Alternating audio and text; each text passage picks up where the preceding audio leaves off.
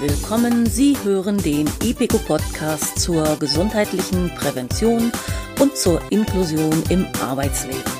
Ich bin Regina Richter und berichte jeden zweiten Freitag aus der betrieblichen Praxis und von neuen Entwicklungen zum Thema. Äh, hier hören Sie jetzt gerade eine kleine Episode zur Einführung, die Episode 0, in dem ich kurz mich vorstelle und den Podcast. Seit über 20 Jahren ist die demografische Entwicklung und seine Auswirkungen auf die Menschen im Arbeitsleben mein Thema. Darin sind meine Stichworte Prävention, Gesundheit und im Laufe der Zeit zunehmend auch das Thema Digitalisierung. Seit über zehn Jahren berate ich Unternehmen, BEM-Teams, BEM-Koordinatoren, Vertrauenspersonen der schwerbehinderten Menschen, Inklusionsbeauftragte und nicht zuletzt BEM-Berechtigte in den Betrieben. Hier berichte ich einmal 14-tägig so circa 30 Minuten lang zu aktuellen politischen, gesellschaftlichen und rechtlichen Entwicklungen im BEM und zur Schwerbehindertenpolitik. Aber vor allem geht es hier um Berichte aus der betrieblichen Praxis. Und dazu schaue ich aus unterschiedlichen Perspektiven vor allem auf die Chancen und Handlungsmöglichkeiten, aber auch auf Fallstricke und Stolpersteine und wie man sie gegebenenfalls umgehen kann. Ziel ist es, die, die, diejenigen Akteure, die sich im Betrieb um andere Menschen kümmern, mit Berichten aus der Praxis oder mit übergeordneten Entscheidungen aus der Politik, Gesellschaft oder aus dem Recht, der Rechtsprechung, die Auswirkungen auf die Praxis haben, zu unterstützen. Es geht auch um das konkrete Fallmanagement, zum Beispiel psychische Erkrankungen im BEM, die immer mehr zunehmen. Es geht um Datenschutz, Dokumentation und Analysen um gute Kommunikation und Gesprächsführung, um gute Standards äh, bei der Durchführung des BEMs oder auch bei der Implementierung des BEMs in das Unternehmen. Und nicht zuletzt um Fördermöglichkeiten im BEM. Wie also kann man die äh, BEM-Berechtigten, aber auch die Betriebe unterstützen? Bevor ich in die einzelnen Themenbereiche zum BEM einsteige, sind mir einige Grundlagen zum BEM wichtig. Und zweifellos gibt es unterschiedliche Perspektiven auf das BEM und dessen Umsetzung. Meine Ausgangsposition ist die gesetzliche Grundlage, selbstverständlich, und aber auch das Wesen des Gesetzes. Das heißt also, was wollte der Gesetzgeber eigentlich mit diesem Gesetz und mit dessen Weiterentwicklung. Ich möchte mich mit dieser kleinen Einführung klar positionieren und meine Haltung zum BEM zeigen. Dazu antworte ich auf die folgenden Fragen. Warum gibt es das Gesetz zur Prävention bzw. zum BEM? Und welche Ziele werden damit verfolgt? Was ist das BEM und für wen ist das BEM? Und drittens, warum das BEM sinnvoll ist. Erstens, warum gibt es das Gesetz zur Prävention bzw. zum BEM? Dieses äh, Gesetz gibt es seit Mai 2004, also heute Ende April 2018, seit inzwischen 14 Jahren. Es ist eine Reaktion des Gesetzgebers auf den demografischen Wandel, also den steigenden Altersdurchschnitt in der Bevölkerung. Wir erinnern uns. Die damalige SPD und Grüne Bündnis 90 geführte Regierung hatten einige sozialrechtlich relevanten Veränderungen, manche sagen Zumutungen, für die Bevölkerung beschlossen. Stichworte dazu sind etwa die Agenda 2010, die Hartz-IV-Gesetze also und das Heraufsetzen des Renteneintrittsalters auf 67 Jahre. Das alles waren und sind Maßnahmen, um auf betrieblicher und volkswirtschaftlicher Ebene für die Veränderungen in, in der Bevölkerungszusammensetzung gerüstet zu sein. Wenn nun aber die Arbeitnehmer länger im Betrieb bleiben sollen, wenn sich parallel ein stetig steigender Arbeitsdruck bemerkbar macht, etwa durch Arbeitsverdichtung, durch Anpassungen in der Arbeitsorganisation, wie zum Beispiel technische Innovationen und dergleichen. Kein Zweifel aus meiner Sicht, auch das Arbeitsleben wird komplexer, schneller, dichter. Was passiert dann mit den Arbeitnehmern? Sind sie dem Druck gewachsen? Halten sie bis 67 bis zur Rente durch? Werden sie steigende Arbeitsunfähigkeitstage haben und verursachen sie dadurch hohe Kosten für die Betriebe und die Krankenkassen? Und werden sie aus gesundheitlichen Gründen häufiger früh verrentet oder rutschen sie in die Arbeitslosigkeit und später in Hartz IV? Klar ist, arbeitsunfähige Arbeitnehmer verursachen Kosten. Betriebswirtschaftlich, volkswirtschaftlich und den Arbeitnehmer selbst bringt es nicht selten in unbefriedigende bis existenzgefährdende Situationen. Für alle Beteiligten wächst das Risiko finanzieller und sozialer Einbußen. Zweitens, was ist das BEM und für wen gilt es? Das BEM ist ein Unterstützungsangebot nach sechs Wochen Arbeitsunfähigkeit am Stück oder Tage bzw. Wochen innerhalb der letzten zurückliegenden zwölf Monate. Der Arbeitgeber ist gesetzlich verpflichtet, ein betriebliches Eingliederungsmanagement anzubieten, und zwar für alle Beschäftigten in einem Unternehmen, egal wie viele Mitarbeiterinnen beschäftigt sind. Es unterscheidet sich deutlich von einem Krankenrückkehr oder gar von einem Fehlzeitengespräch. Das BEM ist freiwillig.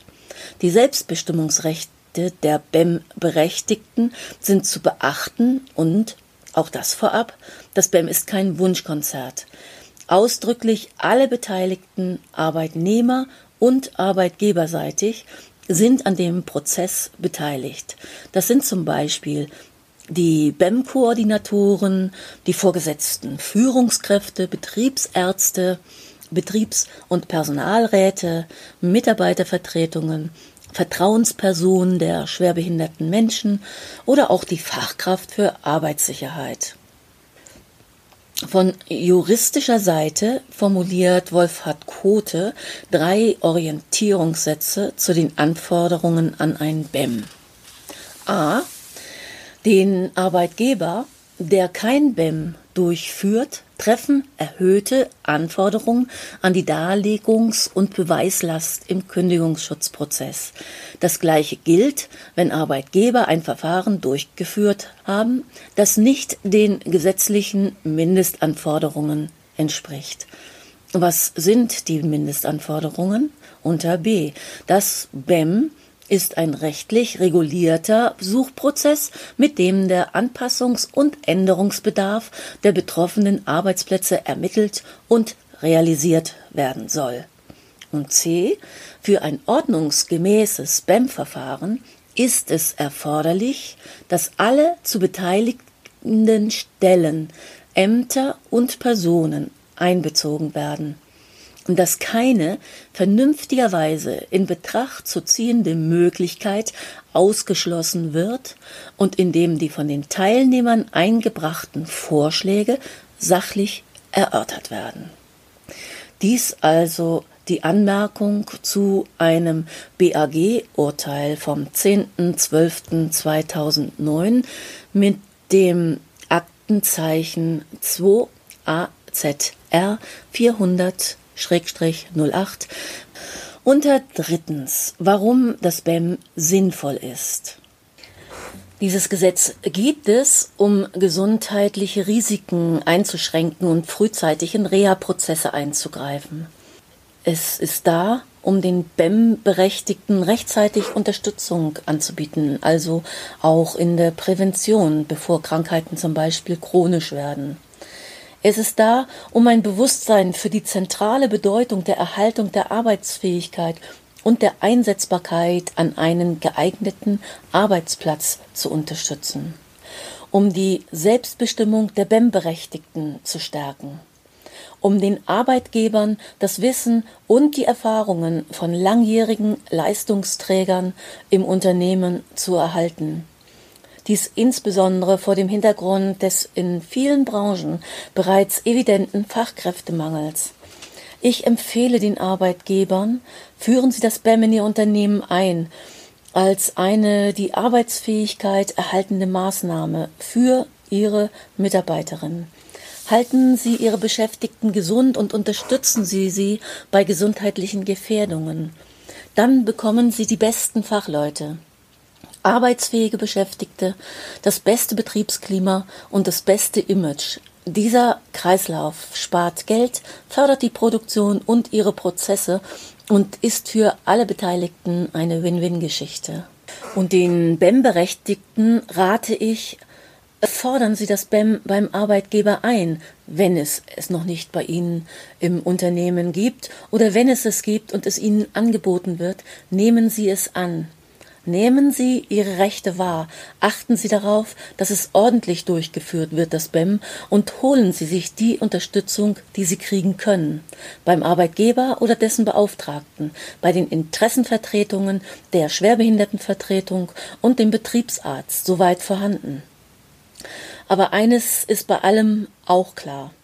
Das BEM ist keine Therapie und es macht nicht gesund, aber es unterstützt die Arbeitsfähigkeit und die Gesundheit aller Beschäftigten. Noch etwas in eigener Sache. Äh, aus Datenschutzgründen nach der neuen Datenschutzgrundverordnung, die ab Ende Mai 2018 greift, gibt es auf unseren Webseiten keine äh, Kommentarfunktion, also und auch kein Diskussionsforum. Das tut uns leid. Wenn Sie Anmerkungen und Wünsche zum Thema haben, schreiben Sie uns doch bitte eine E-Mail an info@ipeco.de. Ich buchstabiere ipeco, äh, nämlich I für äh, Ida, für I, Peter, Emil, Cäsar, Otto.de. Also info@ipeco.de. Wir freuen uns sehr, wenn Sie Anmerkungen und Wünsche haben. Noch eine kleine Aussicht äh, auf das jetzt unmittelbar folgende. In den ersten beiden Episoden dieses Podcasts geht es um das Thema psychische Störungen im BEM. Dazu sprach ich in der Episode 1 mit Doro Koller. Der Name ist geändert. Äh, die, die Namen der BEM-Berechtigten, die wir hier vorstellen, die Fälle, die wir hier vorstellen, sind immer anonymisiert. Ähm, also mit Doro sprach ich. Sie ist eine sogenannte Betroffene. Ich habe mit ihr über ihre Erfahrungen zu ihrer Erkrankung, zur Therapie und zur Wiedereingliederung gesprochen. Dieses äh, Gespräch haben wir aufgezeichnet und geben es hier gleich im Anschluss wieder. Die Episode 1 also können Sie sich gleich äh, heute runterklicken, wenn Sie das mögen. In der Episode 2, die Sie heute in 14 Tagen hören können, wird die Diplompsychologin Psychologin Ina Riechert mit mir sprechen und unter anderem auch auf den Fall von Doro eingehen.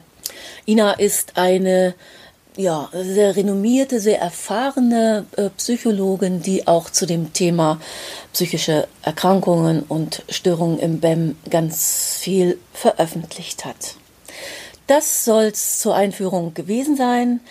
Bis bald und bleiben Sie gesund und neugierig auf das Kommende.